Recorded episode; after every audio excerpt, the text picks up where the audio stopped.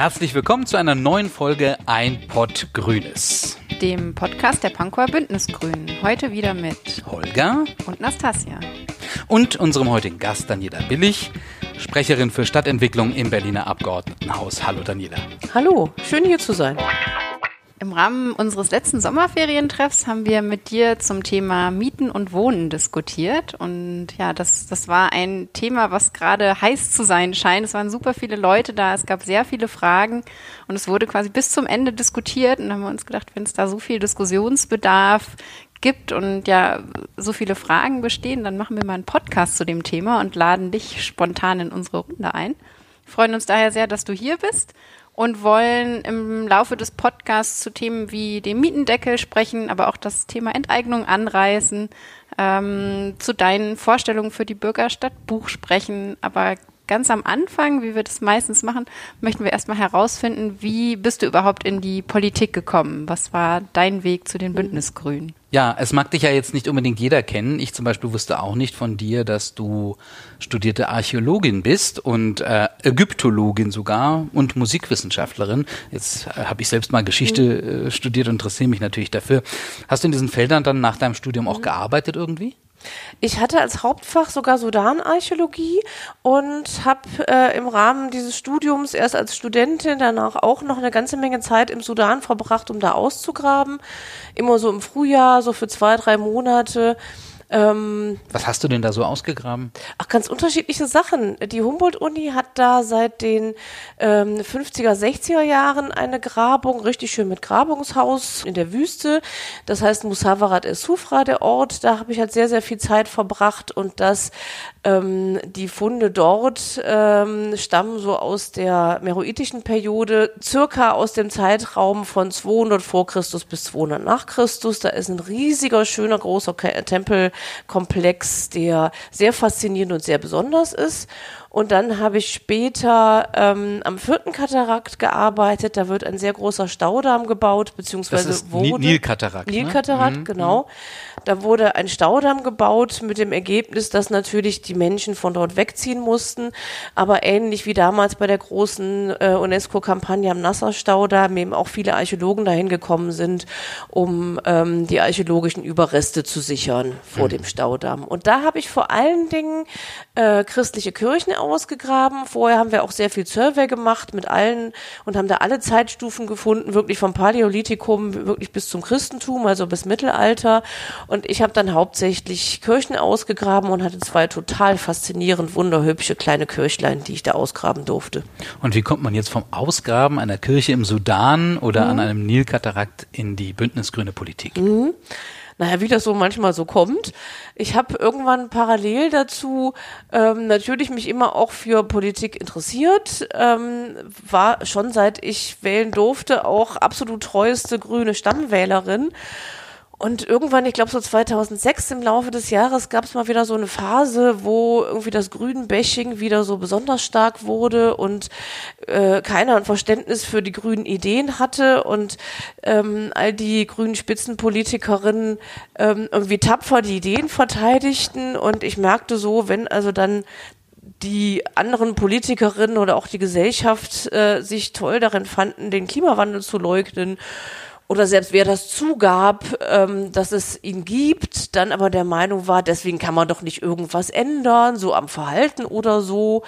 Als ich das so mitbekam, habe ich auch festgestellt, dass mich das persönlich auch emotional mitnimmt, dass ich mich von der Gesellschaft auch un irgendwie unverstanden fühle oder zumindest von der Mehrheitsgesellschaft und habe mich schon so ein bisschen gewundert, weil ich bin ja gar nicht Mitglied gewesen bei den Grünen. Also es waren ja eigentlich nicht die, oder ich gehörte gar nicht zu den Leuten, über die da gesprochen wurde, ja teilweise auch recht abfällig. Aber dann dachte ich mir, wenn mich das so mitnimmt, wenn mich, wenn ich mich da identifiziere, dann wird's, dann gehöre ich wohl doch dazu. Und dann wird's vielleicht auch mal Zeit, dass ich das offiziell mache. Und dann bin ich eingetreten im Januar 2007. Seitdem bin ich Mitglied und dann war ich erstmal aber nur relativ stilles Mitglied und irgendwann wurde ich aktiv, so im, ich glaube, Europawahlkampf 2009 und der äh, Reli-Kampagne vorher. Und dann wurde das irgendwie zu einem Sog. Also ich konnte dann nicht mehr aufhören. Also es hat einfach mhm. großen Spaß gemacht. Da waren auch viele Dinge eben dabei, die mich interessierten. Ähm, sich mit Dingen zu beschäftigen, die direkt vor der Haustür liegen, ist eben äh, eigentlich fast noch spannender als Dinge, die sehr weit weg liegen. Das kann auch seinen Reiz haben, aber ich entdeckte so auch mein Interesse für die Kommunalpolitik und so ging das alles seinen Gang. Ja, und dann bist du von 2011 bis 2017 auch Fraktionsvorsitzende in mhm. der Bezirksverordnetenversammlung gewesen. Also hast das sechs Jahre lang gemacht mhm. und bist von da dann nachgerutscht ins Berliner Abgeordnetenhaus. Mhm. Was, was hast du während der Zeit in der Bezirksverordnetenversammlung gelernt, was du jetzt im Abgeordnetenhaus äh, anwenden kannst und wie unterscheidet sich die Arbeit voneinander? Also ich fand das auf jeden Fall eine unglaublich wichtige Erfahrung vorher in der BVV. Im Grunde genommen habe ich wie sehr klar das Rüstzeug in der BVV äh, gelernt, ähm, auch wenn wir heute Anträge anders, also im Landtag, im Abgeordnetenhaus Anträge anders schreiben als in der BVV, sind trotzdem so die Grundzüge, die Gedanken, die man sich vorher macht, auch die Recherche, die man natürlich anstellen muss, in der BVV und im Abgeordnetenhaus schon irgendwie sehr, sehr ähnlich. Das heißt, man muss sich schon überlegen, hat das Hand und Fuß? Was will ich eigentlich genau erreichen? Erreiche ich das genau mit dem Antrag? Also es gibt sehr, sehr viele Dinge, die man im Vorhinein zu so einem Antrag äh, eben bedenken muss, die man recherchiert recherchieren muss, woran man arbeiten muss. Ich habe, glaube ich, einigermaßen auch schon gelernt, ähm, vor dem Plenum auch zu sprechen und irgendwie möglichst klar auch der Versammlung zu machen, worauf ich hinaus will, mich im Zweifelsfalle auch zu verteidigen gegen die Angriffe der Opposition. Also in der Zeit, wo ich in der BVV war, waren wir auch in der Zellgemeinschaft in beiden Wahlperioden. Das heißt, so richtig Opposition habe ich wirklich noch nie gemacht. Für eine Grüne sehr ungewöhnlich ich glaube, alles, was ich da in der BVV gemacht und gelernt habe, hilft mir jetzt im Landtag ungemein. Einige Organisatorische Sachen unterscheiden sich ein bisschen. Dadurch, dass wir das jetzt ja dann auch quasi hauptberuflich machen, die BVV ist ein Ehrenamtsparlament und ähm, da läuft natürlich alles abends, spät Nachmittag, Abend. Ähm, manches muss eben viel schneller gehen oder wir haben einfach nicht ganz so viel Zeit, um die in einzelne Aktionen zu, zu investieren. Wir müssen manchmal da auch schneller reagieren, weil so als Ehrenamtlerin so im Neben ja nicht mal Beruf, aber so in Nebenbeschäftigungen ähm, passiert manches viel, viel schneller. Ähm, Im Landtag dagegen, dagegen hat man schon irgendwie sehr viel mehr Zeit, sich mit den einzelnen Dingen zu beschäftigen. Wir haben viel mehr Zeit, uns untereinander zu besprechen, sei es nun innerhalb der Fraktion oder auch mit den Koalitionspartnern. Eigentlich hab, kann ich, habe ich mehr Muße, mehr Ruhe, äh, dann noch wirklich in aller Ruhe ähm, nachzudenken, worauf ich hinaus will und was geht und wie man was machen müsste. Das ist schon auch deutlich privilegierter im Abgeordnetenhaus, weil man einfach mehr Zeit hat, auch mehr Leute, mit denen man zusammenarbeitet, mehr Referentinnen, als wir uns das als BVV leisten können. Insofern immer noch und im Nachhinein Hut ab vor allen den tapferen Bezirksverordneten, die das irgendwie teilweise ja wirklich über Jahre, Jahrzehnte machen. Einige dann eben noch mit einem Extrajob, wie zum Beispiel Ausschussvorsitzende. Also da steckt schon extrem viel Elan und Mut und Kraft dahinter, um das durchzuziehen. Und da hängt tatsächlich auch ganz viel unserer Demokratie an den Leuten, die das irgendwie jeden Abend machen und dafür dann im Privatleben oder in der Familie eben auch wirklich Abstriche machen müssen. Wie das Abgeordnetenhaus funktioniert, interessiert uns im Übrigen auch. Ich würde mhm. aber eine Frage noch vorwegstellen. Du hast jetzt sehr viel über das Organisatorische und was du gelernt hast gesprochen, aber hat sich eventuell auch thematisch dein Fokus verschoben, als du von der BVV zum Abgeordnetenhaus gewechselt bist? Ja, das hat er tatsächlich. Ich habe äh, in der BVV primär Soziales, äh, Finanzen, eher so die Richtung gemacht, ähm, Gleichstellungspolitik, einfach so diese sogenannten weichen Themen, die es natürlich am Ende gar nicht sind, aber die eben manchmal so genannt werden. Und jetzt als Nachrückerin, ich bin vor anderthalb Jahren nachgerückt ins Abgeordnetenhaus, da kann es ja schon mal passieren, dass man jetzt irgendwie nicht so ganz die brillanten Themen bekommt oder auch nicht die ganz super tollen begehrten Ausschüsse. Ich hatte aber das riesengroße Glück, nicht nur den Stadtentwicklungsausschuss und den Kulturausschuss zu, äh, zu bekommen, bekommen, sondern als Thema, als fachpolitisches Thema eben auch die Sprecherin für Stadtentwicklungspolitik. Das war schon ungewöhnlich. Und insofern hat sich der Fokus jetzt ein bisschen verschoben, wobei es natürlich vorher so war, dass wir als Fraktionsvorsitzende mit den allerwichtigsten Themen schon auch immer zu tun hatten. Das heißt, ähm, äh, Stadtentwicklung ist natürlich gerade hier in Pankow einfach mhm. immer das Thema. Das merke ich auch jetzt noch. Das heißt, schon in meiner allerersten Sitzung äh, im Abgeordnetenhaus, in der allerersten Ausschusssitzung für Stadtentwicklung, kamen auch gleich schon so zwei, drei Themen, die mit Pankow zu tun hatte. Das heißt, ich habe mich gleich total heimisch gefühlt und das Gefühl gehabt, das geht jetzt fast so weiter wie bisher. Mhm und wusste dann eben glücklicherweise auch gleich Bescheid, worum es geht, worauf es ankommt und konnte im Zweifelsfall der Opposition auch gleich sagen, warum es nicht geht. Das heißt, Pankow spielt tatsächlich auf Landesebene in der Stadtentwicklung immer eine große Rolle. Wir haben ja auch die größte Anzahl an neuen Stadtquartieren, die hier gebaut werden sollen. Also ich bin gut ausgelastet, habe immer noch den Bezug zu Pankow, was ich ganz toll finde und ähm, habe ansonsten aber auch sehr, sehr großen Spaß. Jetzt klang schon an, Ausschüsse, Sprecherin. Mhm. Wie funktioniert die Arbeit? Also die, der Alltag, wie funktioniert das Abgeordnetenhaus und der Alltag im Abgeordnetenhaus? Also es gibt sehr unterschiedliche Tage. Es gibt zum Beispiel einen Montag, da fange ich gleich an, montags mit Ausschüssen. Erst Gesundheit, Pflege, Gleichstellung, danach dann gleich Kultur mit irgendwie allen Vor- und Nachbesprechungen, die es zu sowas so gibt. Dann haben wir dienstags immer unsere Fraktionssitzung. In der nächsten Woche wiederum habe ich Montag irgendwie weniger festes Programm, dafür dann aber Mittwoch Stadtentwicklungstag ähm, da ist der Ausschuss, da sind äh, Chorsitzungen, da sind unsere eigenen äh, ähm, Treffen, bei denen wir uns absprechen, dann Donnerstag gleich die Plenarsitzungen. Also wir haben diesen zweiwöchigen Rhythmus und die beiden äh, Wochen unterscheiden sich dann relativ stark äh, in den festen Terminen. Dazwischen gibt es aber unglaublich viele Abstimmungsrunden untereinander, ähm, Treffen innerhalb der Fraktion, Arbeitskreise, ähm, Treffen mit Leuten aus der Stadtgesellschaft, äh, Nachbarschaften, bei denen vielleicht gebaut wird, Architektinnen und Architekten, die sich natürlich auch für Bauen und für die neuen Stadtquartiere interessieren. Also es gibt schon auch eine Menge Leute, die das Bedürfnis haben, äh, darüber zu sprechen. Das heißt, immer wenn ich jetzt keinen festen Termin habe und auch nicht gerade am Rechner sitze, das tue ich natürlich auch viel. E-Mails lesen, beantworten, Dinge bearbeiten, ähm, schriftliche Anfragen schreiben. Ähm, aber dann gibt es eben auch sehr, sehr viele Treffen mit vielen Menschen hier in der Stadt. Ja, man merkt an der Art und Weise, wie du über deinen Job sprichst, dass du ja voll in deinem Element bist. Und du hast ja auch gerade gesagt, es macht dir Spaß. Was gefällt dir am besten an deiner Arbeit und wo liegen vielleicht auch Herausforderungen? Also ich mag sehr, dass der Arbeitsalltag sehr abwechslungsreich ist. Ich mag sehr gerne, dass ich auch das Gefühl habe, Dinge mit entscheiden zu können, also auch mit bewegen zu können, an guten Ideen für Berlin mitarbeiten zu können. Ähm, wenn wir einen Antrag machen oder ein Positionspapier, ist das immer auch eine Arbeit von vielen bei uns in der Fraktion. Hauptthema ist natürlich im Moment schon irgendwie Klimaschutz.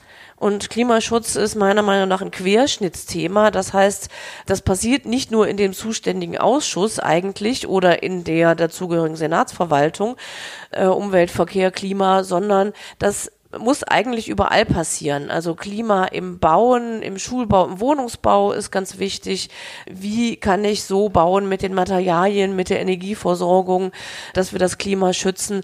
Und das sind natürlich Dinge, die gerade im Moment total brennen und wo ähm, wir endlich auch die Aufmerksamkeit kriegen, die wir eigentlich immer schon früher gebraucht hätten. Das heißt, da passiert ganz viel, aber ich habe auch das Gefühl, dass ich eben auch daran mitarbeiten kann.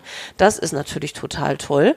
Es ist total schön, immer wieder unterschiedliche äh, Situationen zu haben, anderen Menschen zu begegnen, in unterschiedlichen Formaten mit äh, vielen Leuten über Stadtplanung, Stadtentwicklung sprechen zu können. Ähm, es ist manchmal auch total faszinierend, wenn Leute eine andere Meinung haben als ich. Zum Beispiel passiert es im Moment öfters mal, dass Leute sagen, es wäre doch vernünftig, einige der Kleingartenanlagen zu bebauen. Da bin ich jetzt nicht der Meinung, aber trotzdem kann so eine Diskussion eben auch ganz spannend und befruchtend sein und im Zweifelsfalle muss man sich nicht immer uneins sein. Ähm, bei dem nächsten Punkt in der Diskussion findet man dann vielleicht auch eine Gemeinsamkeit. Mhm. Und würdest du das auch gleichzeitig als Herausforderung äh, identifizieren? Ach, Herausforderung ist eigentlich vielleicht so ein bisschen das, was ich auch ganz spannend finde. Ja, manchmal bin ich verdammt lange unterwegs. Mhm. Das ist vielleicht die größte Herausforderung, dass ich manchmal morgens um neun anfange und abends um zehn mich auf den Heimweg mache, dann vielleicht um halb elf, elf Uhr zu Hause bin, aber am nächsten Morgen wieder früh aufstehen muss. Mhm. Und das war ein total pickepacke voller, super spannender Tag und es war aufregend und schön, aber ähm, es war einfach keine Zeit für Erholung oder um vielleicht mal einkaufen zu gehen gehen oder so. Und dann die Organisation des privaten Alltags, die ist dann manchmal eine Herausforderung. Okay, ja, und ein bisschen Zeit für Freunde, Familie zu haben, die nötigen Einkäufe zu erledigen oder vielleicht mal ein Kleidungsstück zur Änderungsschneiderin zu bringen. So der ganze Kleinkram, der fällt oft manchmal ein bisschen hinüber und muss dann schnell am Wochenende erledigt werden. Aber ich habe glücklicherweise auch einen Ehemann, der mich sehr unterstützt und mir im Zweifelsfalle solche Dinge auch schon mal abnimmt. Sehr schön. Und das, mhm. obwohl es ja eigentlich ein Teilzeitparlament ist. Ist das richtig? Das im Abgeordnetenhaus? Ja, das ist, ich habe jetzt letztens erfahren, dass es irgendwie diese Definition von Teilzeitparlament irgendwie gar nicht so doll gibt. Mhm so richtig, aber es ist so angenommen, weil wir im Vergleich mit allen anderen Landtagen in Deutschland irgendwie deutlich weniger an Entschädigung bekommen und das war dann vielleicht so ein bisschen die selbstgefundene Definition, dass wir dann vielleicht noch woanders auch unser Geld verdienen können, hm. obwohl das realistisch gesehen bei uns äh, zum Beispiel gar nicht funktioniert. Ja, klingt so. Eben, weil in dem Augenblick, wo man das einfach gerne macht und ähm, das wichtig findet, habe ich festgestellt, gibt es da so viel zu tun und auch so viel zu erledigen, so viel, so viel Leute zu treffen, so viel zu kommunizieren und zu diskutieren, dass ich das jetzt nicht hinkriegen würde, noch nebenbei eine Kanzlei zu führen. Nun bin ich aber auch Sudan-Archäologin, also mal halbtags in Sudan funktioniert sowieso nicht. Deswegen stellt sich die Frage für mich jetzt so gar nicht so unbedingt.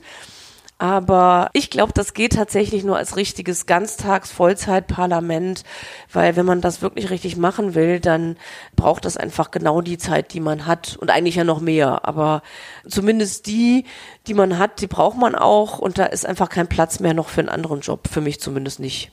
Du hast ja einen eigenen Wahlkreis, den Wahlkreis 7 und auch äh, seit kurzem, glaube ich, ein äh, brandneues äh, Kiezbüro in der Grellstraße eröffnet, ähm, wo du auch immer Bürgersprechstunde hältst. Die ist meistens montags, also auch heute. Du kommst jetzt gerade von der Bürgersprechstunde. Mit welchen Anliegen kommen denn die Bürgerinnen und Bürger so zu dir? Also eigentlich gibt es so grob zwei Gruppen. Die einen wollen bauen, die anderen wollen nicht bauen. Ähm, da ist eben die eine Gruppe, eine Gruppe, die eben ähm, irgendwo gerne was bauen möchte, zum Beispiel, wie gesagt, auf den Kleingartenanlagen und versuchen mich davon zu überzeugen. Die muss ich dann halt leider immer enttäuschen. Äh, ich denke, es gibt andere Grundstücke, viele Grundstücke, wo das schneller und besser geht. Andere wollen gerne nicht, dass gebaut wird ähm, oder irgendwie deutlich weniger, weil es sich um Grundstücke in ihrer Nachbarschaft handelt und äh, sie die Verdichtung halt halt fürchten. Mhm. Aber das sind so grob die zwei wichtigsten Themen. Es geht dann wirklich um Bauen, um vernünftige Stadtentwicklung. Was ist, da kommt, geht's dann schon noch in die Debatte, was ist denn eine lebenswerte Stadt, eine vernünftige Stadt?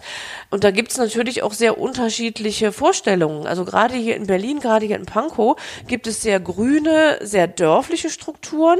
Es gibt aber auch hier den Prenzlauer Berg, der total urban und super dicht ist, der wirklich eine extreme Dichte hat. Und da haben halt die unterschiedlichen Berlinerinnen und Berliner einfach verschiedene Vorlieben. Und das ist manchmal natürlich nicht ganz leicht, auch stadtplanerisch unter einen Hut zu bringen.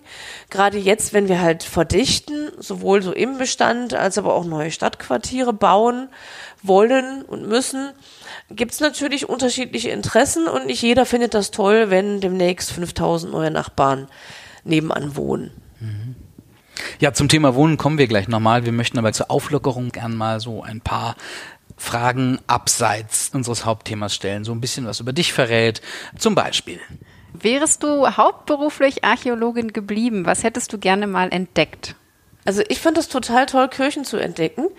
das Christentum im Sudan hat relativ abrupt aufgehört und das hat den Vorteil gehabt, dass einige dieser Kirchenbauten relativ plötzlich verlassen worden sind. Also eigentlich habe ich das Tollste schon entdeckt. Ich habe eine Kirche, also für mich zumindest war das unglaublich aufregend, die eine Kirche, wo sehr viel von der Inneneinrichtung einfach noch am Ort stehen geblieben ist, wie zum Beispiel ein Weihwasserbecken irgendwie in der Mitte des Kirchenraums, einige irgendwie griechische äh, Kirchentexte, einige Metallwerkzeuge, also zum Beispiel den Stiel von einem Weihrauchlöffel und einige Kreuze, zwei Kreuze ähm, für um den Hals, um, um, um sich um den Hals zu hängen.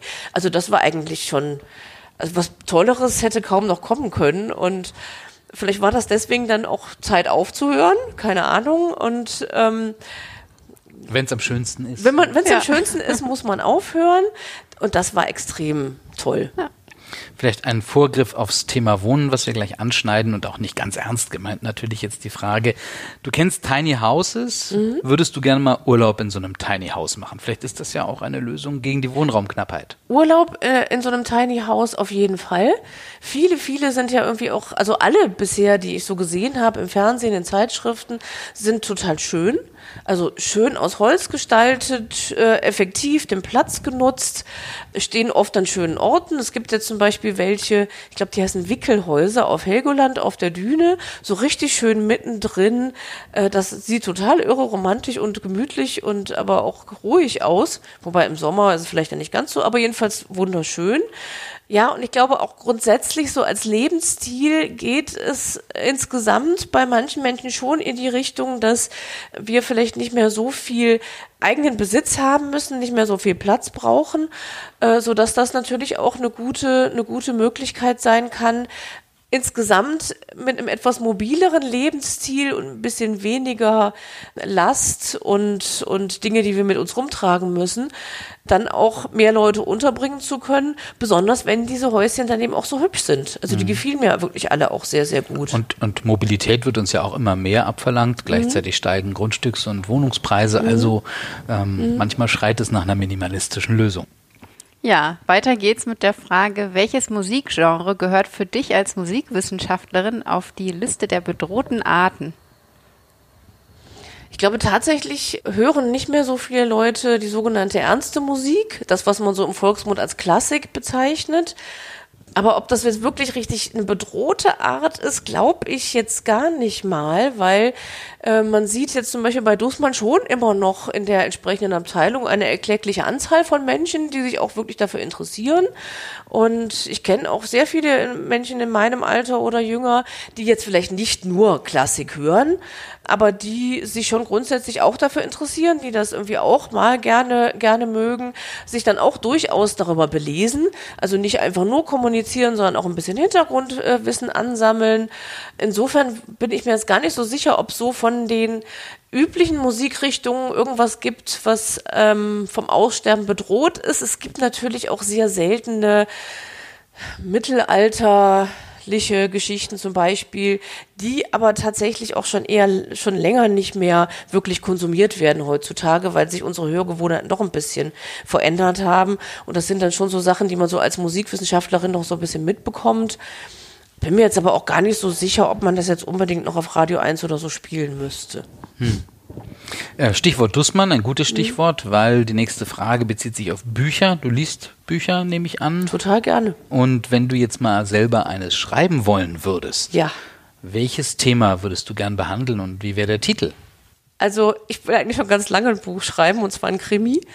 Die Zeit hat aber natürlich nie gereicht. Und auch als ich noch äh, studiert habe oder Sudanarchäologin gewesen bin oder auch Archäologin war, ich habe dann hier in Brandenburg auf Baugrund äh, als Baugrundarchäologin gearbeitet. Die Zeit reicht nie, um meinen Krimi zu schreiben. Das wäre vielleicht ein Krimi, der auch im Sudan spielt, unter Sudanarchäologin oder vielleicht auch Ägyptologin. Das waren auch bei dem, was ich gerne gelesen habe, früher schon immer so ein bisschen meine Lieblingskrimis. Den Titel habe ich tatsächlich noch nicht so, aber eines Tages schreibe ich einen Krimi. Ich bin sehr gespannt. Ich hoffe, du mhm. findest die Zeit. Ich lese gern. Mhm. Ja, wir freuen uns drauf. Ja, wir haben es jetzt schon öfters angekündigt. Jetzt kommen wir zum Thema Mieten und Wohnen ganz mhm. konkret. Momentan spricht ganz Berlin über den Mietendeckel. Bevor wir konkret über das Instrument Mietendeckel sprechen, vielleicht nochmal von dir so eine kleine Einführung. Wie ist es überhaupt dazu gekommen, dass der Mietendeckel notwendig geworden ist? Also wie hat sich der Wohnungsmarkt entwickelt in den mhm. vergangenen Jahrzehnten?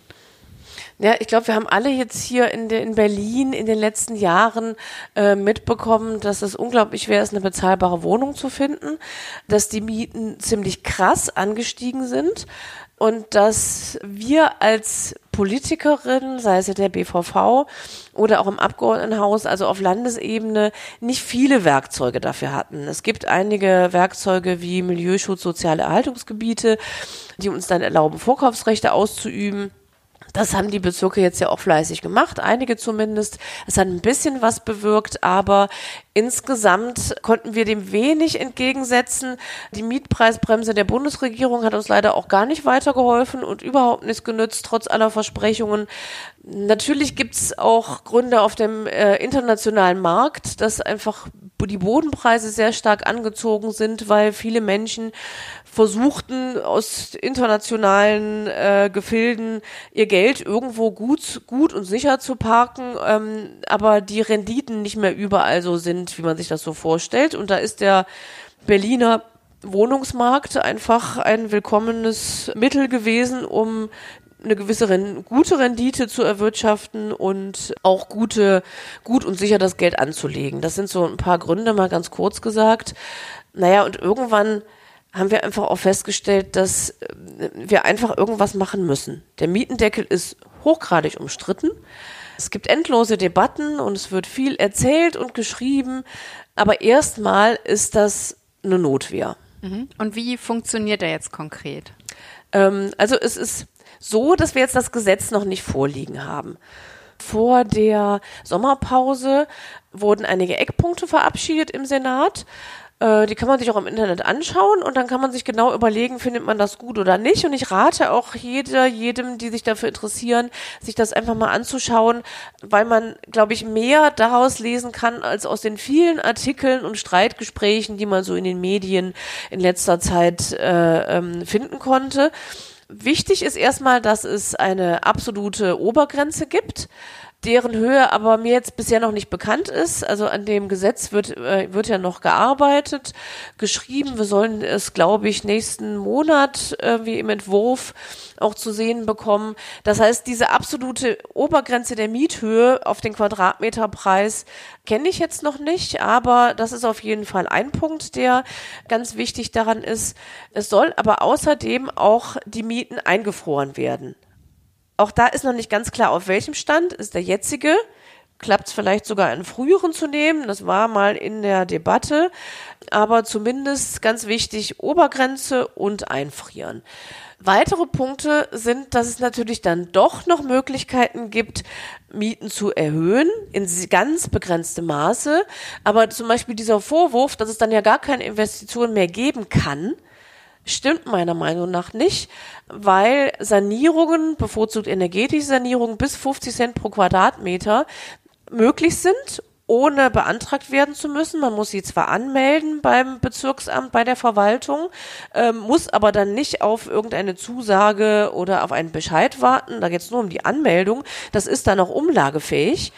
Und äh, das heißt, äh, wenn man wirklich eine Sanierung machen möchte, muss man sich als Hausbesitzerin natürlich schon anschauen, was ist wirklich notwendig, was nützt auch was, was nützt mir was, was nützt den Mieterinnen was, wie hoch kann ich eben jetzt gehen, ohne den Antrag stellen zu müssen, was kann ich da machen. Und das finde ich auch ganz praktisch, ganz eine gute Idee, weil ähm, damit dann mit dem Instrument Sanierung sensibler umgegangen wird. Bisher war es ja so, dass tatsächlich auch Sanierung genutzt wurde, um ähm, äh, Mieterinnen und Mieter zu verdrängen, das sogenannte Rausmodernisierung, modernisieren, sei es über die Höhe über den Preis, sei es über auch manchmal über die Länge der äh, der Maßnahme. Auch das funktioniert dann einfach nicht mehr so gut, weil ja schon ein Gerüst kostet Geld. Irgendwann ist da dann auch äh, bei der Länge eine natürliche Grenze irgendwie eingezogen dadurch. Es gibt aber sogar darüber hinaus noch die Möglichkeit, ähm, größere Sanierungsmaßnahmen zu machen, die über die 50 Cent pro Quadratmeter hinausgehen. Die muss man allerdings beantragen.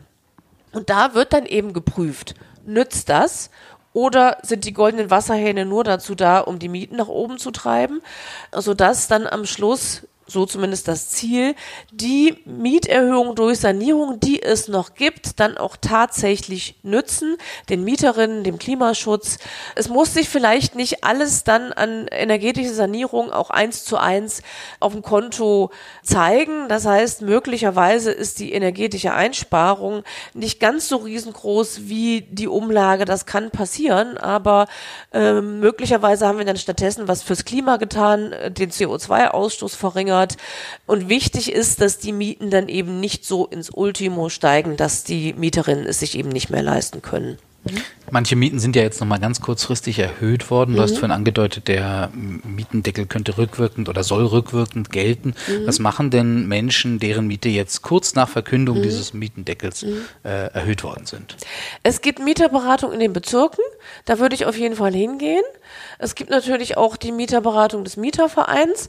Das ist im Einzelfall natürlich jetzt schwer zu sagen. Also ich kann es jetzt nicht so verallgemeinern. Es gibt auch unterschiedliche Theorien dazu. Wie bei allen diesen Dingen sagen die Juristen Frage drei und du kriegst vier Antworten.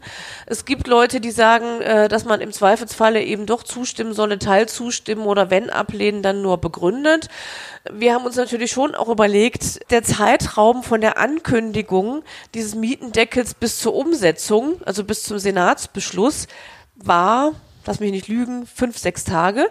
In dem Zeitraum kriegt man natürlich eigentlich rechtens keine Mieterhöhung mehr hin. Die Idee war auch, dass selbst wenn das Gesetz später kommt, der Mietendeckel rückwirkend gültig wird bis zu dem Zeitpunkt des Senatsbeschlusses im Juni. Da waren eben diese fünf Tage und wenn dir ein Vermieter deine äh, Mieterhöhung schickt, dann hast du eigentlich zwei Monate Zeit, um die Mieterhöhung zu prüfen und dann zu sagen, nein, die ist nicht rechtens, weil oder ich erkenne die, die nur zu einem Teil an, weil der Teil irgendwie funktioniert nicht, ist nicht rechtens oder ja, ich muss zugeben, hast du recht, nehme ich an. Hm. Aber das Dazu findet man raus wenn genau, dazu hast du, das kommt dann auch äh, ähm, in dem Augenblick, wo wir das Gesetz vorliegen haben. Da wird sicherlich noch ein bisschen Klarheit dazukommen, aber ich würde auf jeden Fall allen Betroffenen raten, auch zu den Mieterberatungen zu gehen, auch gerne in den Bezirken und sich da beraten zu lassen. Ziel des Mietendeckels ist natürlich am Ende, dass eben nicht, wie zum Beispiel bei der Mietpreisbremse des Bundes, irgendwie jeder private einzelne Mieter, jede Mieterin selber irgendwas durch prozessieren muss. Gedacht ist, wenn das Gesetz verabschiedet ist, dass man dann prüfen lassen kann, ob die eigene Miete zu hoch ist oder ob das im Sinne des Mietendeckels funktioniert. Das lässt man beim Amt prüfen, bei der Verwaltung und die sind dann auch diejenigen, die sich mit dem Vermieter in äh, Verbindung setzen müssen, die dann eben quasi deine richtige Miete, deine korrekte Miete durchfechten müssen. Und es bleibt eben nicht an jeder einzelnen Mieterin hängen, die dann ganz viel Ärger, ganz viel Zeit, ganz viel Geld investieren muss, um zu ihrem Recht zu kommen. Das war so ein Punkt, den ich an der Mietpreisbremse des Bundes immer sehr fragwürdig fand. Und diese Umsetzung, die findet dann auf Bezirksebene statt oder läuft das dann über das Land Berlin? Ja, gute Frage, das weiß ich noch nicht ganz genau. Gedacht ist sicherlich, dass es in den Bezirken, äh, in den Bezirken gemacht wird, aber die Bezirke haben jetzt nicht ad hoc das Personal. Also da muss die Senatsverwaltung schon den Bezirken massiv unter die Arme greifen, weil wenn es jetzt einfach nur daran scheitert, dass wir es nicht umsetzen können, dann wäre das schon sehr, sehr traurig. Mhm. Wichtiger Punkt ist, denke ich, auch das Thema Enteignung, war ja auch viel in den Medien. Mhm. Auch Robert Habeck hat sich dazu geäußert. Wie stehst du zu dem Thema? Also es gab ja viele unterschiedliche Modelle, auch da viele unterschiedliche Ideen. Ich war jetzt nicht so der total super Riesenfan, irgendwie gleich loszurennen, um irgendwie großflächig zu enteignen. Ich fand auch die Kriterien eigentlich nicht richtig, die da aufgerufen worden sind. Ähm, die Idee an sich, dass wir jetzt endlich was tun müssen, und zwar was Krasses da stehe ich auch voll dahinter. Aber ähm, das Kriterium beispielsweise oberhalb von 3000 Wohnungen finde ich sehr ungeeignet, weil es äh, durchaus soziale Vermieterinnen gibt, die ähm, gut mit ihren Mieterinnen umgehen, denen daran gelegen ist, dass die sich wohlfühlen, dass die bleiben und die haben aber möglicherweise mehr als 3000 Wohnungen. Andererseits kennen wir alle die Fälle hier in Berlin von so vereinzelten Menschen, die Häuser besitzen und ähm, die, die aber vielleicht nur ein, zwei, drei Häuser haben und die sich aber richtig richtig schlecht ihren äh, Mieterinnen und Mietern gegenüber ver verhalten. Das heißt, man kann es zum Beispiel nicht an der Wohnungszahl festmachen. Wichtig ist mir, dass diejenigen, die schlecht sind zu ihren Mieterinnen, die nur an ihren eigenen Vorteil denken, die nicht die Idee haben, dass Eigentum auch verpflichtet und dass sie auch als Vermieter eine, eine Fürsorgepflicht haben ihren Vermieterinnen gegenüber. Das soziale Gewissen sollte da sein und die, die es halt nicht haben, das sind die, die im Zweifelsfalle eben bestraft werden müssen. Deswegen hatten wir damals, also vor der Sommerpause, ich glaube im Mai, auch einen Parteibeschluss gefasst, wo wir ganz viele Instrumente auch aufgezählt haben, die wir verfolgen, die wir vielleicht noch stringenter verfolgen wollen. Und Enteignung ist da für uns ausdrücklich nur ein allerletztes Mittel oder das allerletzte Mittel. Das heißt, nur die, bei denen jetzt wirklich gar nichts mehr nützt, die sich wirklich verhalten wie die die Axt im Walde, die gar kein soziales Gewissen haben und wirklich so richtig, richtig böse sind, um mal so ein altmodisches Wort zu verwenden. Bei denen ist dann vielleicht die Enteignung das richtige Mittel. Spätestens mit dem Mietendeckel, denke ich, ähm, sind aber genau den Leuten im Zweifelsfalle auch irgendwie sehr deutlich die Hände sehr viel mehr gebunden als vorher. Das heißt, möglicherweise ist der Mietendeckel ein Werkzeug, was Enteignung überflüssig macht. Das ist auch ein wichtiges Argument, was ich gerne irgendwie nochmal allen sagen möchte, die grundsätzlich mit dieser Einmischung ins Eigentum vielleicht ein Problem haben. Die Enteignung ist dann doch nochmal das ganz deutlich weitergehende. Der Mietendeckel ist da sehr viel softer, gilt im Übrigen auch nur für fünf Jahre. Das heißt, als Notwehrinstrument finde ich da den Mietendeckel besser als die Enteignung. Ja, eine Frage, die auch beim Sommerferientreff dann gestellt wurde, wie geht es denn dann nach diesen fünf Jahren weiter, wenn der Mietendeckel ausläuft? Also es ist so, dass jetzt in dem Augenblick, wo der Mietendeckel in Kraft tritt, beispielsweise der Mietspiegel dann nicht mehr gilt ist ja auch irgendwie logisch. Aber ähm, wir müssen uns natürlich schon rechtzeitig vorher anschauen, wie ist der Mietmarkt. Eigentlich bräuchten wir dann wieder einen Mietspiegel, den müssen wir dann rechtzeitig vorher auch wieder berechnen und quasi fertig haben, um ihn dann wieder in Kraft treten zu lassen. Also was gar nicht geht, ist, dass wir dann plötzlich im freien Raum schweben, sondern wir müssen auf jeden Fall dann darauf gut vorbereitet sein, weil ansonsten haben wir am Schluss eine Situation, die ist nicht schöner als jetzt. Dann kommen wir jetzt vom Thema Mieten zum Thema Bauen. Äh, ein Projekt, was gerade ja nicht nur in Pankow, eigentlich in ganz Berlin, glaube ich, äh, diskutiert wird, ist die Bürgerstadt Buch. Kannst du uns kurz erklären, äh, worum es sich bei dem Projekt handelt und welche Herausforderungen es in der aktuellen Diskussion gibt? Ja, die Bürgerstadt Buch war ja, ich glaube, im Juni plötzlich äh, in allen Zeitungen, da ist das irgendwie so aufgepoppt. Da hatten sich einige Architektinnen zusammengesetzt und einfach mal überlegt, äh, wo kann man denn noch ganz viel bauen. In der Presse klang das dann so, als hätten die ganz viele neue Ideen. Wenn man sich das jetzt mal genau anschaut, dann war natürlich an, äh, vieles war jetzt gar nicht neu, beziehungsweise vor allen Dingen waren die Flächen nicht neu. Die Flächen sind sowohl der Senatsverwaltung als auch dem Bezirksamt sehr wohl bekannt. Man weiß auch, dass da noch nichts steht. Und das Bezirksamt hat dann relativ schnell auch reagiert und die einzelnen Flächen nochmal in dem Papier beschrieben. Das kann man sich auch auf der Internetseite runterladen, so als Reaktion auf die Bürgerstadtbuch. Und ähm, da steht dann drin, was der Bezirk tatsächlich auf diesen Flächen schon geplant hat. Denn beplant sind alle diese Flächen. Da gibt es einerseits eher in dem westlicheren Bereich dieser ähm, Idee vor allen Dingen Landschaftsschutzgebiete. Das heißt, dann müsste man diese Flächen, wenn man sie mit Wohnungsbau, für den Wohnungsbau freigeben wollte, das Landschaftsschutzgebiet da wieder entziehen, was ich für sehr problematisch halte. Es gibt gute Gründe, warum das Landschaftsschutzgebiete sind, warum es dazugehört. Ich würde tatsächlich, äh, das sind so die Bereiche um die Elisabethauer rum, und ich würde tatsächlich eigentlich sogar eher dazu neigen, die Elisabethauer mit dazu zu nehmen, anstatt die Gebiete drumherum zu bebauen und denen den Landschaftsschutzgebietsstatus abzuerkennen. Der Grund, warum ich die Elisabethauer jetzt nicht für so äh, gut geeignet habe für Wohnungsbau, einer davon ist beispielsweise diese Lage inmitten von Naturschutzgebieten. Das heißt, wenn da jetzt auf einmal noch eine sehr große Anzahl von Menschen hinziehen würden, dann hat das auch sehr, sehr negative Auswirkungen auf, der, auf das Landschaftsschutzgebiet drumherum. Und bei allem Willen für Wohnungsneubau, was wir wirklich haben. Das wird uns, also der Koalition ja oft auch abgesprochen, gerade weil wir Mieten im Bestand auch regeln wollen. Trotzdem ist Neubau, ist überhaupt keine Frage, ist wahnsinnig dringend notwendig.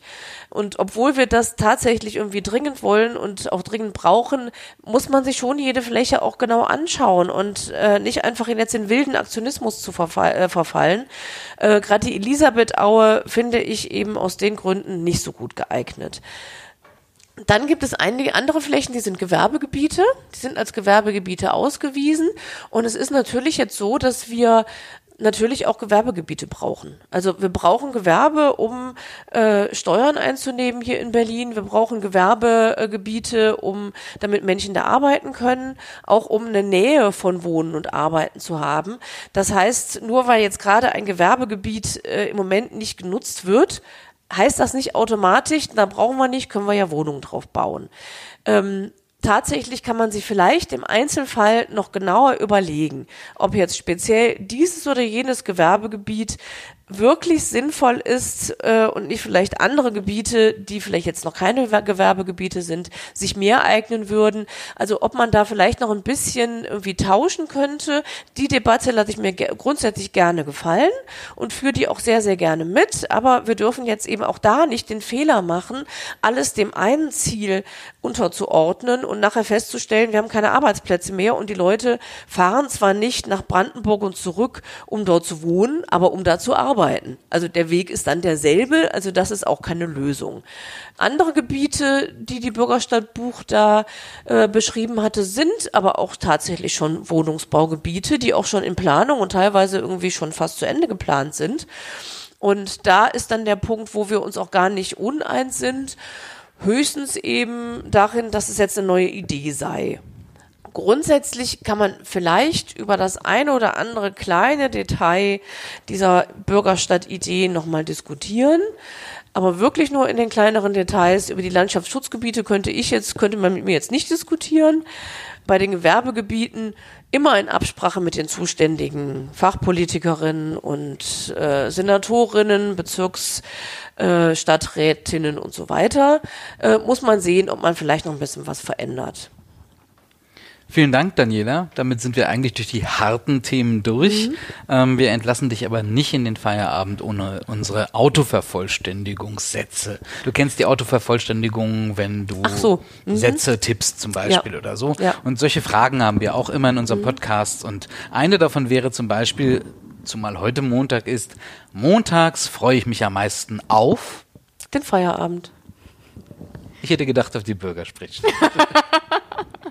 Okay, dann mache ich gleich weiter. Wäre ich ein Musikinstrument, dann am liebsten ein Schlagzeug. Wow. Ich hätte mit allem gerechnet, hm. aber nicht damit. Ich habe früher mal Schlagzeug gespielt und ich habe auch mal Klavier gespielt, aber Schlagzeug war einfach mein Lieblingsinstrument und da kann man sich total toll austoben. Mhm. Eine offene, lebenswerte Stadt von morgen heißt für mich ganz viel Infrastruktur, ganz viel Grün, ein Nutzungsmix, Wohnen und Arbeiten zusammen mit Freizeit, mit Kita und Schule. Es ist ein bisschen so wie im Prenzlauer Berg den ja auch viele Leute mögen zum Leben. Eine gewisse Dichte, aber auch viel Grün, viel Öffentlichkeit und alles, was man braucht, fußläufig erreichbar. Frauen in der Politik sind ähm, die besten Politikerinnen, ähm, ohne Frauen funktioniert das gar nicht. Und ich habe auch häufiger festgestellt, hast du eine Runde nur mit Männern, dann kommen die nie zu Potte. Ähm, hast du eine Runde, wo mindestens 50 Prozent Frauen sitzen, geht das viel schneller, viel effektiver und ist, und das Ergebnis ist am Schluss mindestens genauso gut, als wären es nur Männer. Mhm. Podcasts höre ich. Ähm, bisher tatsächlich relativ selten. Ähm, aber je mehr ich selber jetzt auch so ein bisschen als Akteurin mit dabei bin, umso neugieriger bin ich natürlich auch geworden und werde in Zukunft tatsächlich auch ein bisschen mehr darauf achten, ob da vielleicht Dinge sind, die ich dann gar nicht lesen muss, sondern die ich als Podcast einfach so ein bisschen entspannt auf dem Sofa einfach hören kann. Also ja. wir hätten mindestens eine Empfehlung für dich. Den habe ich schon gehört. Sehr gut. Ja, last but not least, ähm, unser Standardsatz zur Autovervollständigung. Mhm. Mein Lieblingsort in Pankow ist. Oh, da gibt's aber viele. Also total super gerne bin ich bei Fräulein Schneefeld und Herr Hund. Das ist ein Süßigkeiten- und Buchladen auf der Prenzlauer Allee. Und schon wenn man da reinkommt, der Duft. Macht mich eigentlich schon glücklich. Ein süßer Abschluss von unserem Podcast. Ja, genau. Vielen Dank. Danke dir. Sehr gerne. Ja, und jetzt natürlich einen schönen Feierabend. Schönen Feierabend. Ciao. Danke dir. Ciao. Tschüss.